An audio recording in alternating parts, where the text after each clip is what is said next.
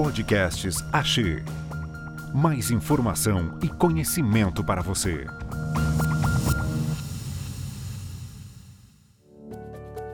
O Axê Laboratórios informa que este podcast é informativo e não tem a intenção de substituir a avaliação, orientações ou tratamento médico. Siga sempre as orientações do seu médico assistente.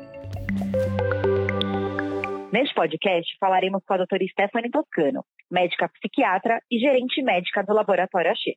Olá! Hoje vamos conversar sobre isolamento social e saúde do idoso. Neste momento de pandemia devido ao novo coronavírus, muitos idosos ficaram isolados, longe de seus familiares ou conhecidos. Sem dúvidas, muitos se sentiram sozinhos, e os idosos que têm dificuldade de entender a situação atual de necessidade de isolamento social podem ter se sentido abandonados. Em alguns casos, coube aos cuidadores a tarefa de serem os únicos contatos do idoso.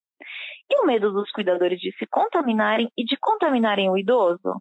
De fato, grande responsabilidade. Apesar de interrelacionados, os termos isolamento social e solidão não são sinônimos. Isolamento social se refere à ausência ou pobreza objetiva de contatos e de interações entre o indivíduo e sua rede social. Já a solidão se refere a um estado subjetivo, ou seja, um sentimento de estar sozinho e longe dos outros. Diversos estudos mostram que a pandemia por Covid-19 provocou impacto significativo na população. A solidão e o isolamento social são considerados fatores de risco para problemas de saúde mental e física em idosos. No contexto atual, o isolamento social dessa população se faz necessário, porém, medidas para tentar reduzir a solidão podem ser importantes. Videochamadas, por exemplo, com filhos, netos e outros familiares, podem ajudar os idosos a permanecerem conectados durante o período atual, ampliando o círculo social ou aumentando a frequência de contato com seus conhecidos, podendo ajudar a reduzir a sensação de solidão. Psicoterapia também pode ser de grande valia para essa população. No contexto atual, há diversos psicólogos atendendo por videochamada.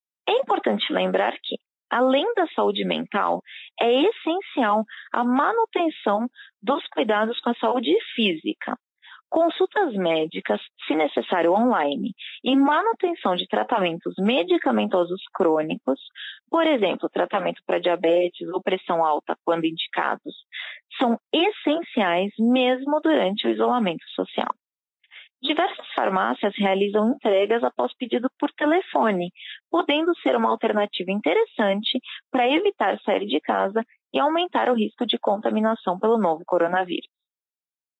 Por fim, apesar de já ter sido iniciada a campanha de vacinação em diversas regiões e para idosos, não é o momento de se descuidar é essencial manter os cuidados de higiene, incluindo lavagem frequente das mãos com água e sabão e uso de máscara.